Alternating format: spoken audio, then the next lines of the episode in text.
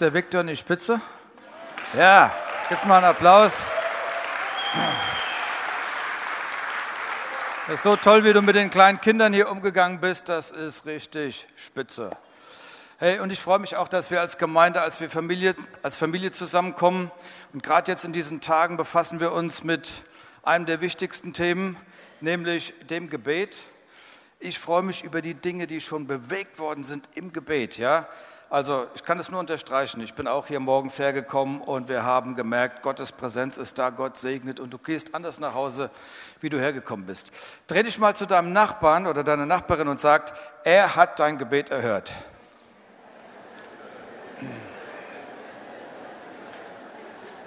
Okay. Wisst ihr, Jesus hat seine Jünger nicht gelehrt zu predigen. Er hat ihnen auch keinen Gesangsunterricht gegeben. Er hat ihnen auch nicht gezeigt, wie man Gemeinden baut. Aber er hat gesagt, ich habe etwas und das ist eine 1a-Priorität in meinem Leben und das möchte ich an euch weitergeben. Und diese 1a-Priorität, das entdecken wir ähm, zum Beispiel in Markus 1, Vers 35, ich zitiere mal, da heißt es, und früh, frühmorgens, als es noch dunkel war, nahm Jesus eine Thermoskanne voll Kaffee und ging an einem einsamen Ort, um zu beten. Das heißt, unser Vorbild, er ist morgens früh schon losgegangen, Kaffee auf den Berg, Gemeinschaft mit dem himmlischen Vater, Strategienempfang für den Tag. Und übrigens, er hat das nicht nur morgens gemacht, er hat das auch abends gemacht. Ihr kennt die Geschichte, Speisung der 5000, ja. Ähm, spät abends, alles ist gelaufen und dann sagt er, Jungs, kommt zusammen, lasst uns eine Dream Team Party feiern und die Durchbrüche des Tages? Nein, die Geschichte ist anders. Er sagt, ihr könnt schon mal losgehen, ihr könnt schon mal über den See fahren. Ich gehe noch mal auf den Berg. Ich habe noch mal eine Privataudienz mit meinem Vater. So, er hat das Gebet war, den Jüngern war klar, dass die Kraftquelle für die Zeichen, für die Wunder, für die multiplen Durchbrüche, die sie gesehen haben im Leben von Jesus, dass das eindeutig begründet war in seinem Gebetsleben. Und deswegen einmal, als er gebetet hat, du kannst es lesen in, in Lukas 11, Vers 1, ähm, die Jünger fragen nicht, Meister, wie können wir Wunder performen, sondern sie sagen, lehre uns beten. Lehre uns beten. Lass uns kapieren, wie das mit dem Gebet so richtig funktioniert. Und, und, und Jesus lehrte, also wenn ich das so verstehe, wie Jesus gelehrt hat, er hat ein kühnes Gebet gelehrt. Er steht zum Beispiel am Grab des Lazarus. Lazarus ist mausetot. Und er sagt, Vater, ich danke dir, dass du mein Gebet erhört hast. Das ist doch ein kühnes Gebet, oder? Ich danke dir. Und er war immer noch tot, okay? Fliegen umschwärmt, tot. Glauben ist ein Überführtsein von Dingen, die man noch nicht sieht. Da ist eine Kühnheit drin. Dann hat er gesagt, bittet, bittet, so wird euch gegeben. Suchet, so werdet ihr finden. Und dann klopfet an, so wird euch aufgetan. Denn wer da bittet, der empfängt. Und wer da sucht, der wird finden. Und wer anklopft, dem wird aufgetan. Da sagt er, wenn ihr Schwierigkeiten habt, das zu verstehen, dann denkt an ein Gleichnis, was ich euch erzähle, von einer bittenden Witwe. Sie hatte einfach ein Problem, dass der Richter, ihr nicht zu ihrem, der Richter ihr nicht zu ihrem Recht verholfen hat. Und sie ist immer wieder in einer Kühnheit vor den Richter getreten hat gesagt, bitte verhilf mir zu meinem Recht. Und eines Tages hat er es getan. Und dann hat er gesagt, sollte Gott nicht viel mehr so auf deine kühnen Gebete reagieren? Und er hat gesagt, ihr sollt beten wie im Himmel, so auf Erden. Ein richtig kühnes Gebet. Holt den Himmel runter auf die Erde. Normales Gebet sagt, oh Herr, hilf mir meine Rechnung zu bezahlen. Kühnes Gebet sagt, hilf mir meine Rechnung zu bezahlen, aber gib mir noch so viel, dass ich ein Segen für andere sein kann. Ja, normales Gebet, ja. Normales Gebet sagt, rette mein Kind aus dieser Situation. Kühnes Gebet sagt, ja, ich vertraue dir, du wirst es retten aus dieser Situation, aber mach ihn stark, meinen Sohn und Mann, dass er zu einem Leiter wird und dass er daran wächst. Das ist ein kühnes Gebet. Normales Gebet sagt, ich bin krank, könntest du mich heilen? Oh, hilf mir da irgendwie durchzukommen. Kühnes Gebet sagt, Vater im Himmel, ich danke dir, in den Wunden Jesu ist Heilung. Und ich ergreife das. Und ich glaube, dass ich nach dieser Krankheitsphase besser und gesünder drauf sein werde wie vorher. Das ist kühnes Gebet. Wir wollen heute in den Text einsteigen für, für, den, heutigen, für den heutigen Tag. Und er steht im 1. Johannes 5, ab Vers 11. Und da heißt es, Gott aber hat ganz eindeutig erklärt, dass er uns ewiges Leben schenkt, und zwar durch seinen Sohn Jesus Christus. Wer also an den Sohn glaubt, der hat das Leben. Wer aber nicht an Jesus glaubt, der hat das Leben nicht. Ich weiß, dass ihr an Jesus Christus, den Sohn Gottes, glaubt. Mein Brief soll euch noch einmal versichern, dass ihr ewiges Leben habt. Und jetzt schwenkt er über zum Gebet. Er sagt, wir dürfen uns darauf verlassen, dass Gott unser Gebet erhört. Wenn wir ihn um etwas bitten, was, mit, was seinem Willen entspricht, und weil Gott solche Gebete ganz gewiss erhört, dürfen wir auch darauf vertrauen, dass er uns gibt, worum wir ihn bitten. Hey, das Gebet, was funktioniert. Hier ist es definiert. Lass mich eins sagen, wenn wir den Gebetslebensstil entwickeln, du wirst in neue Dimensionen vorstoßen. Das ist meine gemachte Lebenserfahrung. Ich habe festgestellt, manchmal, manchmal ist es so, Gebet, ja, und Anbetung, das vertauschen wir manchmal. Ich habe das Gefühl, in der Anbetung, manchmal verlieben wir uns so sehr in die Anbetung, dass wir eigentlich vergessen, worum es in der Anbetung geht, wer das Ziel der Anbetung ist, wer, wer das Zentrum der Anbetung ist. Und wenn du in die Bibel schaust, stellst du fest, genauso ging es ja dem Luzifer. Luzifer war ja der Orchestermeister des Himmels, okay? Er, seine Bewegung war Musik, er war der Dirigent, er war der Bandleader. Und dann hat er gedacht, wow, irgendwas ging da durcheinander bei ihm. Er war nicht ganz bei Trost, ja. Und dann sagt er sich, hey, ich glaube, die ganze Musik, die ganze Anbetung ist für mich da. Schau, und das ist ja, der, das ist ja manchmal das Problem, dass ähm, der Fokus auf uns geht, statt dass er zu Gott geht. Wenn es ums Gebet geht, um Durchbrüche zu kriegen, müssen wir was anderes verstehen. Da braucht es einen Begriff, nämlich Demut.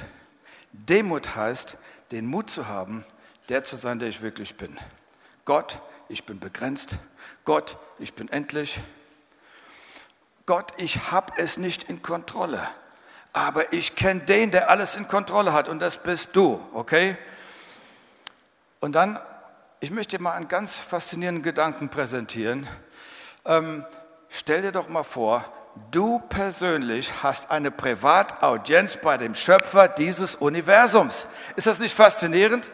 Ich meine, du hast eine Privataudienz bei dem, der Galaxien in Existenz gesprochen hat. Ich finde das ein wahnsinniger Gedanke, ja? Und Gott sagt, du kannst sie haben. Du hast die Privataudienz. Auf der anderen Seite leben wir in, Generation, in einer Generation, die Gemeinde genießt, aber weniger das Gebet genießt. Die den Lobpreis genießt, aber weniger das Gebet genießt. Sagt, wir genießen die Predigt, aber weniger das Gebet. Äh, wir wollen spirituell entertained werden, aber wir genießen weniger das Gebet. Und manchmal merke ich, da ist eine Schwierigkeit, wirklich zu beten, die wir haben, eine Herausforderung. Wenn die Leute einlädst, kommt mal nach vorne, betet mal einfach, nehmt euch mal Zeit, betet zu Gott. Nach drei Minuten ist ja häufig die Luft raus, Leute sind unsicher, gehen wieder auf den Platz zurück. Aber dann, wenn es Abend wird und wir übermüdet sind, aber unsere Freunde da sind, dann können wir reden bis um zwei Uhr Nacht, okay? Und das zeigt mir, dass es noch ein bisschen Nachholbedürfnis gibt in, diesem, in dieser Dimension des Gebetes. Schau, ich habe mal eine Frage. Ähm, ihr erinnert euch an die klassischen Telefone, du nimmst einen Hörer ab und dann ist dieser komische Ton da drin. Und stell mal vor, du nimmst den Hörer ab und dann redest du dir alles von der Seele, was dich bedrückt, sprichst das einfach rein zu dem Ton. Wer von euch macht sowas? Wenn du sowas machen würdest, dann würden wir für dich jetzt beten, ja? Weil dann wird irgendwas nicht stimmen, weil das ist die Eindimensionalität quasi in der Kommunikation, das bringt nicht viel, sondern wir wollen kommunizieren, wir wollen ein Gegenüber, wir wollen doch im Austausch sein, wir wollen im Dialog sein mit Gott. Ja? Ähm, Leute, die nicht beten, ihnen ist nicht bewusst, dass sie eine Privataudienz bei Gott haben. Okay? Eine Privataudienz. Und weißt du, was Gott sagt? Weißt du was? Ich habe eine Telefonnummer und sie lautet, rufe mich an in der Not, so will ich dich erretten und du sollst mich preisen. Und ich sage dir was, wenn du anrufst, ich bin schon längst auf der anderen Seite, ich habe schon längst abgenommen, okay? Ähm, bevor du das Gespräch beginnst, höre ich, okay? Be ob du richtig liegst oder falsch liegst, ich höre. Ob du dich sicher fühlst oder unsicher fühlst, ich höre. Hey, es ist egal, wie du drauf bist, ich höre dein Gebet. Und wir lesen hier im 1. Johannes 5, Vers 15, und wenn wir wissen, dass er uns hört, was auch immer wir bitten, in Übereinstimmung, bam, da passiert etwas. Aber bevor das passiert, habe ich in dem Text gelesen, da ging es darum, dass der Johannes sagt, es gibt eine Sache, die wichtig ist. Weil das Gebet wird dann funktionieren, wenn du eine Beziehung hast zu ihm, wenn du ewiges Leben hast. Und mm, er sagt, es gibt nicht einen Weg, ein bisschen gerettet zu sein, sondern du musst komplett gerettet zu sein. Komplett gerettet sein. Wenn meine Tochter zu mir kommt und sagt, Papa, ich bin ein bisschen schwanger, sage ich, kann nicht sein. Entweder bist du schwanger oder du bist nicht schwanger. Ich bin ein bisschen tot. Tut mir leid, das gibt's nicht. Entweder bist du mausetot oder du bist immer noch am Leben. Da gibt's nichts dazwischen. Entweder hast du das Leben, entweder hast du das ewige Leben oder du hast es nicht. Du kannst es gut finden, dass es das ewige Leben gibt, aber es ist wichtig, das ewige Leben zu haben. Ja? Und das sagt er hier. Und das ewige Leben auf der Basis dessen, was Jesus am Kreuz getan hat, dass er in den Riss getreten ist, dass eine Welt, die Sünden kontaminiert ist, wieder in Verbindung mit dem Schöpfer ist und jeder Einzelne auf der Basis der freien Entscheidung eine Beziehung zu Gott haben kann und somit das ewige Leben empfängt. Ja, das ist, das ist eine wichtige Sache. Und dann geht es weiter im Text. Da heißt es in Vers 14, und dies ist die Zuversicht, die wir in ihm haben. Hier geht es darum, dies ist die Gewissheit. Also eine, eine Kühnheit sozusagen, ähm, eine Radikalität. Gott sagt, ich möchte nicht, dass ihr so Wischiwaschi-Gebete da formuliert, von denen ihr selber nicht überzeugt seid, sondern dass du eine Gewissheit darüber hast, dass ich den Hörer abnehme. Denn wenn eine Gewissheit in deinem Gebetsleben vorhanden ist, dann registrieren das die anderen auch. Selbst wenn die nicht glauben. Was mir passiert ist, jemand bittet mich, sagt, kannst du beten, dass ich schlafen kann? Aber ich selber glaube gar nicht. Aber die Person glaubt, dass wenn ich bete, dass was passiert. Und ich bete und die Person kann schlafen. Jemand sagt, bete für meine Schwiegermutter, dass etwas passiert, dass sie geheilt wird. Ich bete, aber die Person glaubt noch nicht mal daran. Ja? Aber die Leute merken, da ist etwas, du hast einen heißen Draht Warum? Weil du weißt, dass du einem Gott dienst, der 24 Stunden am Tag, Tag für Tag, Woche für Woche, Monat für Monat erreichbar ist für dich. Und David hat es geschnallt. David hat gesagt, hey, wenn ich mich im Totenreich reinbetten würde oder nehme ich Flügel der Morgenröte und flöge ans hinterste Ende der Welt und wenn ich in die neuesten Dimensionen vorstoße, Gott, du bist selbst dort. Ja, wenn ich, Jonas sagt, und selbst im Bauch des Wales, mitten in den Verdauungssäften, da hat es ja fürchterlich gestunken da unten nach Tran. Da war er da, okay? Gott war da und hat, hat gehandelt. Und, und das, ist einfach, das ist einfach eine super Sache. Vers 14. Denn dies ist die Zuversicht, die wir in ihm haben, dass er uns hört, wenn wir nach seinem Willen bitten. Wenn wir nach seinem Willen bitten. Wie finden wir seinen Willen heraus? Ich habe herausgefunden, das Wort Gottes ist deckungsgleich mit seinem Willen. Also wenn ich das Wort Gottes kenne, kenne ich auch seinen Willen. Und wenn ich seinen Willen kenne, kann ich in Übereinstimmung mit seinem Willen beten. Und was sagt er? Dann wird etwas passieren. Und ähm, deswegen kann ich nur empfehlen, komm regelmäßig in den Gottesdienst. Studiere regelmäßig das Wort Gottes. Dann verstehst du, was der Wille Gottes ist. Und und ehrlich gesagt, wir empfangen alles, aber auf der anderen Seite, alles, was in Übereinstimmung ist, aber wir empfangen nicht alles, wir empfangen nicht alles. Die Dinge, die nicht gemäß seines Willens sind, die empfangen wir nicht. Wenn du alles empfangen würdest, wäre das Magie, wäre das Zauberei, wäre das Mind Control, wäre das, ach, schwachere Ausführung, positives Denken, ja? Dann wäre das Gott, gib mir die Frau eines anderen. Gott, gib mir den Mann einer anderen und so weiter. Gott, gib mir sein Auto. Oder Gott, diese Person ist ja unverschämt, töte sie. Gott sagt, solche Gebete höre ich nicht. Ja? Hört er nicht. Aber dies ist die Zuversicht, die wir in ihm haben. Hey, Zuversicht ist genauso wichtig wie die Anfrage. Zuversicht ähm, erzeugt eine gewisse Aufmerksamkeit, die von Gott kommt.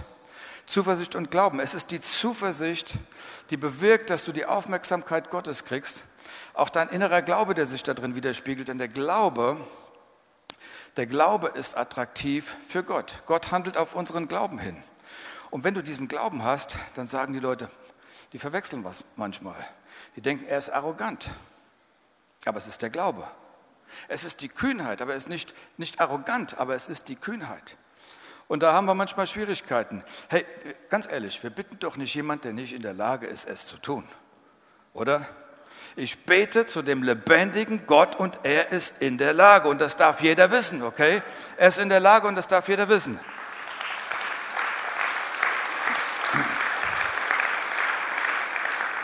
Wenn ich in Wiesbaden durch die Straße gehe und da sitzt jemand, der bettelt um ein paar Euro. Würdest du zu ihm hingehen und sagen, könntest du mir 5000 Euro leihen? Vermutlich nicht. Also wir gehen zu dem, der Möglichkeiten hat, zu dem, der Ressourcen hat und wir bitten ihn und er gibt. Und ob er sofort gibt oder nicht, ich weiß, dass er mein Gebet gehört hat. Ich weiß, dass du es gehört hast. Ob es jetzt passiert oder später passiert, ich weiß eins, du hast mein Gebet erhört. Du hast mein Gebet erhört. Und übrigens, es gibt so viele Arten von Gebeten. Du kannst laut beten, Du kannst leise beten, du kannst im Liegen beten, du kannst entspannt beten, du kannst rumlaufen wie ich manchmal im Wald und beten. Es gibt so viele Arten. Das Entscheidende ist, finde deine eigene Art zu beten. Wenn ich in der Öffentlichkeit bin, so wie jetzt in diesen Tagen, wo wir beten, da passe ich mich der Öffentlichkeit natürlich ein bisschen an. Aber in meinen eigenen vier Wänden, wenn ich ganz privat bin, dann ist die Zeit ganz intim dann sieht das alles ganz anders aus. Dann kriegt das alles nochmal eine ganz persönliche, individuelle Note. Weißt du, Gott sagt, ich bin nicht taub, dass ich dich nicht hören könnte. Du bist nicht zu weit von mir. Du bist nicht zu klein, als dass ich dich nicht erreichen könnte. Und mein Arm ist nicht zu kurz, als dass ich dich nicht erreichen könnte. Ich bin da. Ja.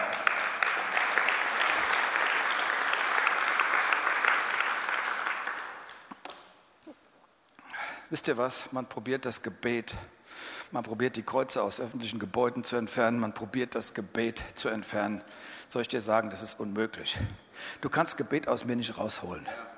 Weil du kannst mich knebeln, aber in meinem Kopf formen sich Gedanken, Gebete, die gehen hoch direkt in den Himmel und holen den Himmel auf die Erde runter. Okay? Keiner kann mir das Gebet nehmen.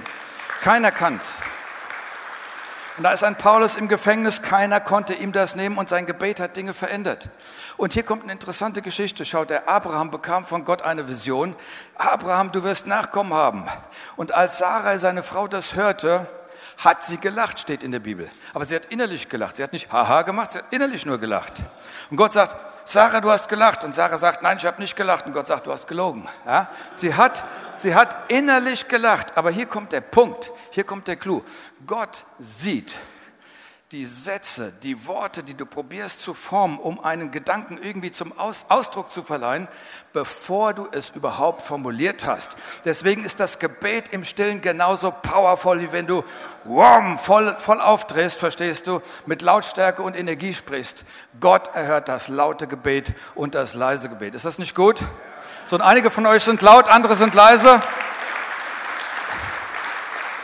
Ich bin heute hier, um dir zu sagen, dass Gott dein Gebet erhört. Jemand denkt, Gott erhört nicht mein Gebet. Ja, ich sag dir, lass mich es ganz platt sagen, der Teufel ist ein Lügner. Ich bin heute aufgestanden, um zu sagen, Gott hört dein Gebet. Ja, er ist hier, er hört dein Gebet.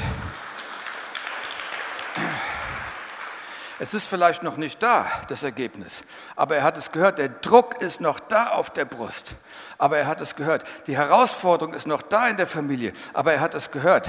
Das Wunder ist noch nicht passiert, aber er hat es bereits gehört. Okay? Jemand, der ein Wunder braucht, ich sag dir, er hat es bereits gehört. Dein Mann hat es nicht gehört. Deine Frau hat es nicht gehört. Dein Vater hat es nicht gehört. Deine Mutter hat es nicht gehört. Dein Chef hat es nicht gehört.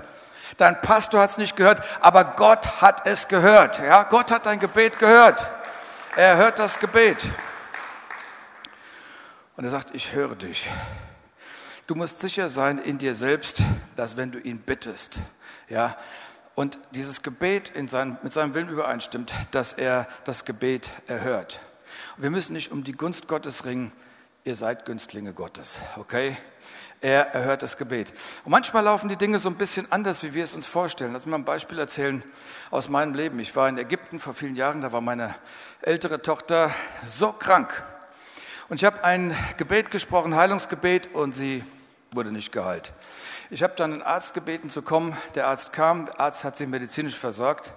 Und dann habe ich zum Arzt gesagt, wissen Sie, auch ich bin im Heilungsgeschäft. Er sagt, was machen Sie denn? Ich sage, ich lege die Hände auf.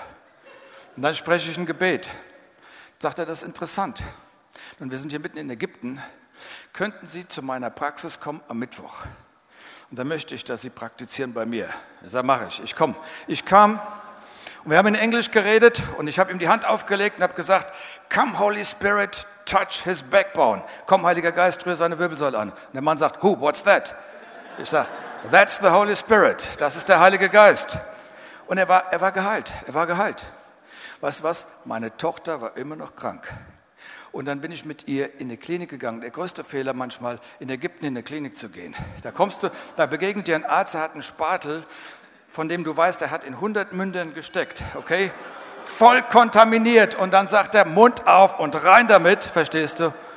Und ich bin medizinisch vorgebildet. Es war eine Katastrophe.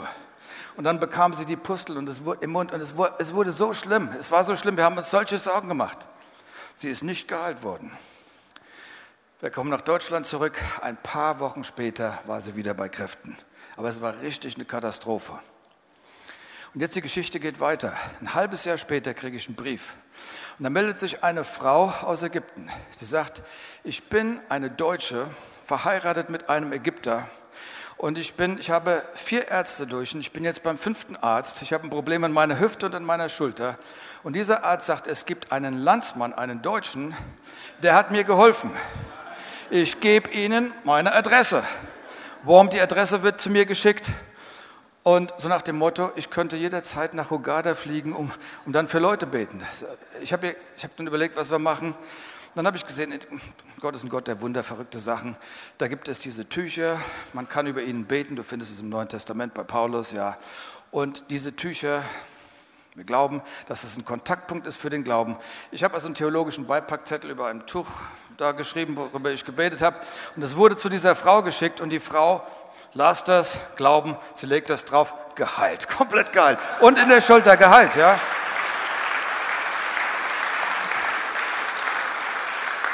Aber im ersten Moment hat sich das nicht nach einer Gebetserhörung angehört. Verstehe es, angefühlt. Das sah ganz anders aus. Es sah anders aus. Und wisst ihr, dem Paulus, einem der größten Männer Gottes, dem ging es ja ähnlich. Er hat Folgendes gesagt. Er sagt, er beschreibt das. Er sagt, ich hatte einen Pfahl im Fleisch. Wisst ihr, das ist ja so eine Metapher. Er sagt, ich sage dir nicht im Klartext, worum es ging. Okay, ich habe auch ein paar private Sachen. Man muss nicht jedem alles erzählen. Ich habe, es reicht für euch ein Pfahl im Fleisch. Okay, ich habe einen Pfahl im Fleisch und ich bin zu Gott gegangen und habe gesagt, Gott, könntest du den Pfahl aus meinem Fleisch rausnehmen, also diesen Schmerz? Keine Reaktion. Er sagt, ich habe es nochmal gemacht. Ich bin hingegangen. Gott, nimm den Pfahl aus meinem Fleisch keine Reaktion. Gott reagiert überhaupt nicht. Und dann sagt er, dann bin ich wild geworden wie die bittende Witwe und habe gesagt, du musst zu mir reden. Nimm den Pfahl aus meinem Fleisch. Und Gott sagt, lass dir an meine Gnade genügen, denn meine Kraft ist in den Schwachen mächtig. Mit anderen Worten, wenn es besser für dich wäre jetzt, würde ich das machen, worum du bittest. Aber weil es besser für dich ist, dass ich es nicht tue, tue ich es nicht. Denn dadurch kriege ich mehr Ehre, Gott, und du kriegst auch mehr Ehre. Du sagst, wie soll ich denn das verstehen? Paulus beschreibt es, wenn du die Passage liest, dann beschreibt er, dass er durch Widerstände geht, dass er mit Fäusten geschlagen wird, Fäusten des Engels, des Bösen. Und er sagt, und ich habe es verstanden, damit ich mich meiner hohen Offenbarung nicht überhebe. Mit anderen Worten, dass ich kein religiöser Überflieger werde. Okay? Nicht noch einer mehr von denen, ja? Und dadurch bin ich geerdet. Aber ich habe es verstanden, dass wenn er sagt, meine Kraft ist in den Schwachen mächtig, das bedeutet, und das sagt der Paulus, deshalb rühme ich mich, deshalb lobe ich mich, lobe ich meine Schwachheiten. Ja? Er sagt, warum? Weil wenn ich schwach bin, bin ich stark, sagt Gott. Ansonsten komme ich in meiner Stärke, in meinen Ressourcen, in meiner Power, aber die ist echt begrenzt. Und wenn ich das verstanden habe und eine demütige Haltung einnehme, den Demütigen schenkt Gott Gnade. Und wenn ich schwach bin, bin ich stark. Und ich bin deshalb stark, weil ich jetzt nicht nur meine Ressourcen habe, sondern die Ressourcen von jemandem, der viel größer und viel stärker ist, an den ich mich einfach anlehne. Das ist die ganze Geschichte, ja. Okay. Manchmal, ich glaube, dass Jesus manchmal der Lehrer ist und wir gehen durch ein paar Lektionen im Leben und wir wollen manchmal aus der Schulklasse da ausbrechen. Ich wollte so oft von der Schule runter, aber ähm, es war gut, dass wir ähm, in der Schule drin geblieben sind, weil wir lernen etwas über Glauben, wir lernen etwas über das Gebet, wir kommen, wir kommen weiter, wir können sogar lernen, wir können sogar lernen, selbst wenn die Hölle Ausgang hat und selbst wenn es schwierig ist, innere Ruhe zu haben. Wann hast du innere Ruhe? wenn du dir sagst, er hat mein Gebet erhört. Ich weiß es. Ganz egal, wie es jetzt aussieht, er hat mein Gebet erhört. Wir müssen Dinge tun manchmal, von denen wir nicht dachten, dass wir sie tun können. Und Gott scheint es zuzulassen und plötzlich stellst du fest, meine Güte ist Gott mit mir. Meine Güte ist das, ist wunderbar. Das war einfach ein Test. Jesaja sagt, es gibt so eine Teststrecke. Er sagt, die, die auf den Herrn warten oder harren, werden auffahren mit Flügeln wie Adler. Du kriegst irgendwann eine ganz andere Sicht, wie bei der Geschichte, die ich vorhin erzählt habe mit meiner Tochter. Weißt du, dass ein Adler, er gleitet auf dem Wind und er hat ein, eine andere Sichtweise und er sieht andere Zusammenhänge, wie der kleine Laubfrosch da unten, der Stabhochsprung macht. Der sieht nur grüne Grashalme. Aber der Adler sagt, du, ich reite auf dem Wind des Geistes im Gebet und ich nehme Dinge wahr. Und Gott hat dich gehört. David sagt, ich war geduldig und habe gewartet und der Herr hat mein Gebet erhört. Jonas sagt, der Herr hat mein Gebet erhört. Die zehn Aussätzigen haben gesagt, der Herr hat unser Gebet erhört. Hesekiel auf dem Feld der Totengebeine, er sagt, der Herr hat mein Gebet erhört.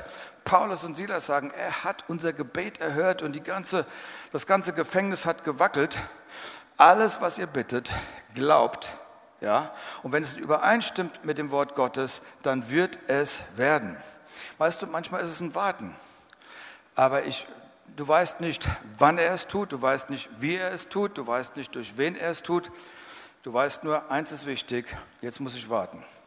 Wie der alte Mann an der Bushaltestelle. Ich weiß, mein Bus wird kommen. Ich bin ganz entspannt. Meine Gebetserhörung wird kommen, okay? Ich warte, wie all diese guten Leute in der Bibel gewartet haben. Ich warte, wie ein Hiob gewartet hat. Ich warte, wie ein Abraham gewartet hat. Ich warte, wie ein Mose gewartet hat. Ich warte, wie ein David gewartet hat. Und was hat David gemacht, wenn er gewartet hat? Ein Psalm komponiert. Ein Psalm gesungen. Mit anderen Worten, Gott, ich preise dich noch, bevor das Wunder da ist. Wisst ihr, das ist der echte Lobpreis. Das ist der durchgeknallte, powervolle Lobpreis, der was bewegt, okay?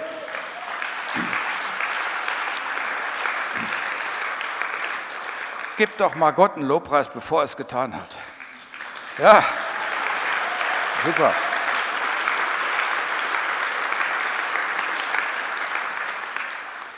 Dann lesen wir in Matthäus 20, zwei Blinde brüllen Jesus hinterher und sagen, Jesus, du Sohn Gottes, erbarm dich unser. Jesus dreht sich um und sagt, was wollt ihr, dass ich euch tue? Ich meine, siehst du nicht? Ja, es ist doch unübersehbar. Was wollt ihr? Komische Frage, aber er fragt. Okay, und dann sagt er, glaubt ihr, dass ich solches tun kann? Ja, wir glauben. Und er sagt, euch geschieht, wie ihr geglaubt habt. Und sie waren geheilt. Schau mal, ich glaube, dass Jesus heute sagt, was willst du, dass ich dir tue? Und übrigens, bete keine kleinlichen Gebete. Bete nicht so, so, so kümmerlich. Herr, ich möchte dieses Jahr noch überstehen oder Herr, hilf mir diesen Job zu behalten und gib mir die Kraft, die Familie zusammenzuhalten. Nein, bete ein kühnes Gebet. Gott, ich bete für Durchbrüche. Ich bete für Errettung. Ich bete für Heilung. Äh, weißt du, und dieses Gebet wird die Schleusen des Himmels öffnen, wird Türen öffnen, die niemand öffnen kann, wird Segnung in dein Leben bringen. Und ähm, so wichtig, im Psalm 2, Vers 8, da heißt es, ich fand das so kühn, da sagt einer, Gott gib mir Nationen. Und dann musste ich auch denken an Elisa, der Prophet, Prophetenschüler von Elia. Und der Elia hat ja schon viele Dinge gemacht, aber er sagt, Elia, ich möchte die doppelte Salbung, das heißt die doppelte Kraftausrüstung, die auf deinem Leben ist, das übernatürliche Wirken Gottes, das doppelte bei mir. Und weißt du was? Gott hat sein Gebet erhört.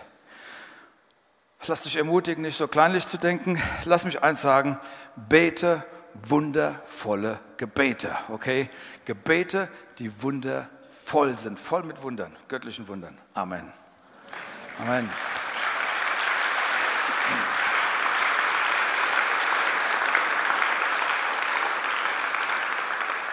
Und ich freue mich, dass wir jetzt noch diese Woche haben und da geht es weiter mit unserem Gebet und ich lade euch ein noch einmal am kommenden Dienstag.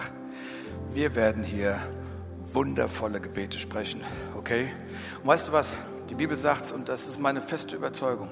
Einer schlägt tausend, zwei schlagen 10.000. Wir brauchen jeden am Dienstagabend, der kann. Ich verstehe, einige werden aufpassen auf die Babys, ja. Die kannst du nicht allein lassen. Aber ich lade dich ein, komm mit dazu. Ich glaube, dass Gott Wunder tun wird. Je mehr wir anfangen zu beten. Verstehst du? Ich will euch nur motivieren. Mich mussten auch Leute motivieren.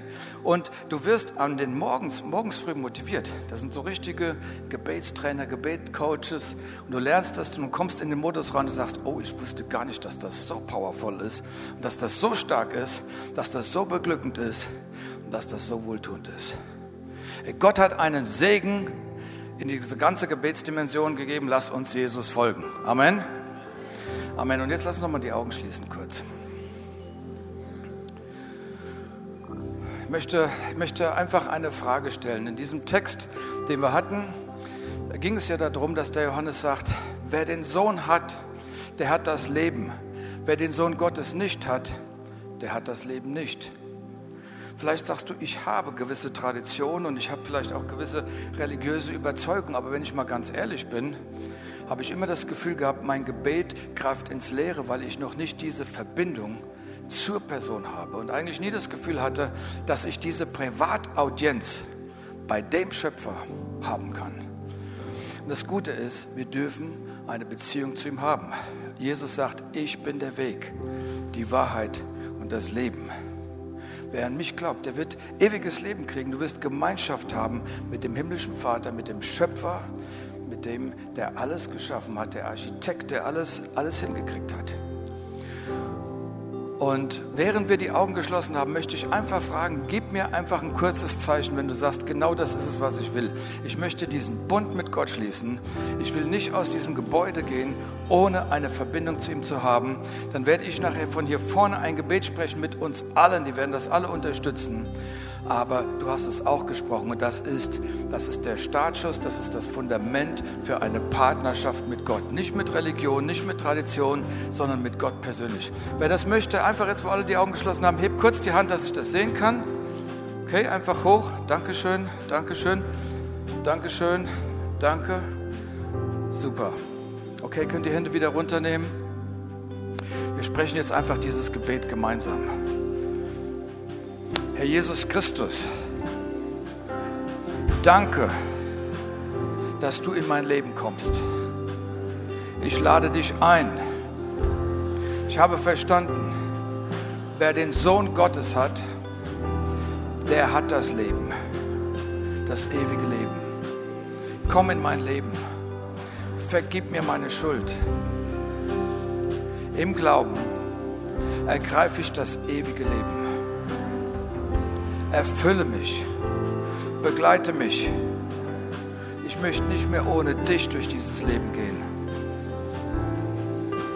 Heiliger Geist, inspiriere mich, leite mich in alle Wahrheit. Und ich bekenne jetzt mit meinem Mund vor der sichtbaren und der unsichtbaren Welt, dass ich ein Kind Gottes bin und mich niemand aus der Hand Gottes reißen kann. Der Bund, den ich geschlossen habe, gilt auf Zeit und Ewigkeit. Amen. Amen. Und so ist es, so ist es. Das gilt auf Zeit und Ewigkeit. Hey, ich bin so glücklich über die Hände, die hochgegangen sind, weil meine Hand ging auch mal hoch. Niemand konnte meine Hand stoppen. Sie ging hoch und dann kam seine Hand entgegen. Und das ist die Verbindung. All diejenigen, die, die das gemacht haben, ich lade euch ein, ich lade Sie ein, direkt nach dem Gottesdienst hier vorne in die Ecke zu kommen. Da werden ein paar liebe Mitarbeiter sein, die haben zwei Bücher, zwei Geschenke, die sie weitergeben, die dich einfach inspirieren auf diesem neuen Weg, der gestartet ist. Und jetzt lasst uns aufstehen.